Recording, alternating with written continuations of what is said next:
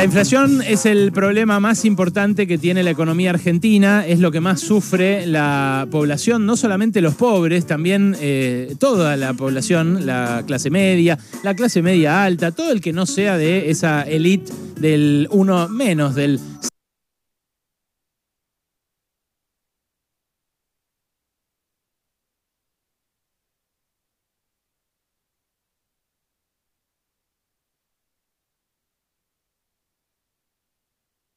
0,1% que se benefició con el endeudamiento con el Fondo Monetario, con la pandemia y que se va a beneficiar siempre, porque así de trucho está el capitalismo mundial y más especialmente el capitalismo argentino. Digo trucho, digo eh, eh, falseado, truchado. Eh, trucado para que la riqueza y el ingreso se eh, concentren cada vez más en esa punta de la pirámide. Pero para todos los demás eh, es problemático que suban los precios todo el tiempo. El gobierno anterior, el gobierno de Mauricio Macri, subió un escalón la inflación. Recibió un 25-30% que, anual, que era re grave y que el kirchnerismo no tenía mejor idea que disimular dibujando los índices, que eso es lo que hacía Guillermo Moreno, decía, bueno, la inflación es del 9 8% y vos veías que los sueldos aumentaban 25. ¿Pero qué? ¿Nos estamos haciendo ricos? No, la inflación del INDEC era trucha. Bueno, vino Macri, subió un escalón ese régimen inflacionario, lo estacionó en el 50%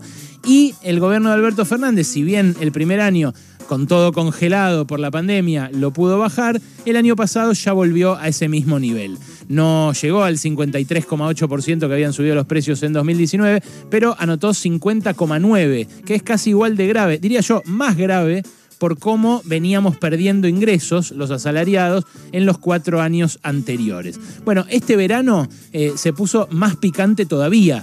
¿Por qué? Bueno, los precios eh, del turismo aumentaron mucho por una eh, temporada turística récord, que es una alegría que haya sido récord porque el sector turístico venía recontra chocado, porque había un montón de gente que no había salido, no había hecho nada en dos años de pandemia, había sufrido y pudo ir a hacer turismo por el país. Pero el costo eh, tanto del boom de la actividad como de la asistencia que dio el previaje para las familias que, pudieran ir, fue que subieron los precios. Entonces, eso empujó la inflación y en enero ya tuvimos una inflación muy elevada. En febrero todavía no sabemos eh, qué inflación tuvimos a nivel oficial, pero sí empiezan a salir algunas mediciones preliminares y esas mediciones son realmente muy, muy preocupantes. Ahora voy a hablar de una de ellas, que es la que a mí más me interesa porque eh, la sigue haciendo la misma gente desde que Guillermo Moreno dibujaba la inflación. Y a mí en ese momento me servía como herramienta de navegación para ver cómo estaban los barrios populares.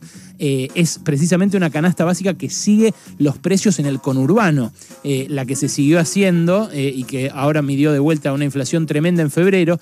Pero antes quiero compartir con ustedes un audio de ayer de Luis Cubedú. Luis Cubedú es el eh, economista venezolano que está a cargo de la misión para Argentina del Fondo Monetario. Y ayer, después del anuncio del acuerdo con el Fondo Monetario, habló en conferencia de prensa en Washington. Obviamente habló en inglés, porque así se habla en la capital, en la capital de, en la central del Fondo Monetario Internacional, eh, pero se refirió específicamente a la inflación acá en Argentina. Escucha lo que dijo. Um, what we're predicting is a reduction in end of period inflation from close to 51% in 2021 to basically an average between 38 and 48 Prevemos una reducción de la inflación que va del 51% casi en 2021 a un promedio que va a estar entre el 38 y el 48% en 2022. Y una caída de 5 puntos um, porcentuales en 2023 y 2024 en el mediano um, plazo. Es una reducción gradual que está sujeta a mucha incertidumbre, dice Cubedú. Um, el programa busca anclar las expectativas inflacionarias en Argentina, que ustedes saben todavía están desancladas. Hay mucha inercia en el proceso, es difícil y reconocemos que hay incertidumbre. Bueno, este eh, es el Fondo Monetario. Que nos dice, ¿saben qué? Este año van a tener de vuelta una inflación del 50%. El año que viene capaz caiga 5 y el otro capaz caiga 5 de vuelta. Pero este acuerdo que nos están presentando como solución a nuestro gran problema, que es la inflación, es un acuerdo que nos dice van a tener la misma. Yo les digo algo más vamos a tener más inflación con este acuerdo. Es cierto, hoy está bajando el dólar eh, paralelo, está en su menor nivel desde principio de año. ¿Por qué? Bueno, porque la incertidumbre lo había inflado hasta 215, 220. Ahora, ahora, que recién hace minutitos nada más acaba de entrar el contenido del acuerdo posta con el fondo, no las seis hojitas que presentaron ayer, ahora vamos a poder ver en detalle hasta qué punto nos hunde en, distintas, eh, en distintos planos este acuerdo. Pero lo que nos presentan como algo para votar con la nariz tapada, porque es algo eh, más o menos que nos salva del abismo, nos puede ir empujando de a poquito hacia el mismo abismo que dicen nos evitamos con la firma de este convenio. Del otro, en el otro extremo de la pirámide, que ese 0,1% que te digo eh, vio aumentar sus ingresos con el acuerdo con el fondo, con la pandemia, con las restricciones y todo, están los que eh, compran solamente alimentos, porque no les alcanza para más que eso. Bueno, según el ISEPSI, el instituto eh, que mide los precios en el conurbano, que les digo lleva adelante esta medición desde hace muchos años, eh, los alimentos subieron en febrero 9,8%. En un mes solamente casi el 10%. Y suma eh, el aumento de esa canasta básica de alimentos 154% desde que asumió este gobierno.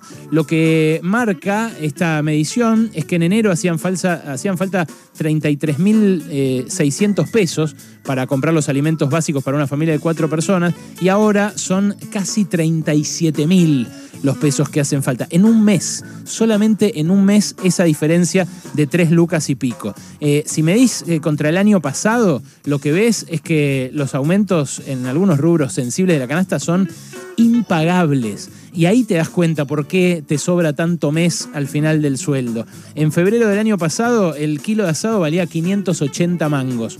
Este año 900. Y te están haciendo precio eh, en esta medición, porque a mí el asado me lo cobra más caro. Esta es una medición que se hace en los barrios más humildes del conurbano, en verdulerías, en carnicerías y en almacenes. Ahí cuánto aumentó la picada, por ejemplo, la carne picada común, ¿eh? De 390 a 6 mangos. Es eso, ese es el rango de aumentos que hubo en almacén, en eh, eh, carnicería, ni que hablar en verdulería, donde el kilo de tomate en febrero del año pasado estaba 90 y ahora está 2,90. Claro, ahí me dirán, hay cuestiones estacionales, suben y bajan, pero eh, la cuestión es que la inflación como fenómeno global es lo que más daño le está haciendo hoy a la Argentina. Y el Fondo Monetario viene a intentar resolverla con una receta que es la de siempre. Dicen que no, que admitió el fondo que la inflación es multicausal y que entonces va a permitir que haya precios cuidados. La verdad es que el fondo, cuando da la conferencia de prensa, esta que dio el venezolano ayer en Washington, dice, nosotros admitimos que la inflación es un fenómeno multicausal, pero la Argentina la va a combatir emitiendo menos pesos, bajando el déficit fiscal y juntando reservas en el Banco Central. Eh, o sea, las herramientas que el fondo siempre dijo que son las que hay que usar para combatir la inflación. Las herramientas ortodoxas. Acá no han funcionado. Esperemos que esta vez funcionen, pero ¿saben qué? Yo me permito dudarlo.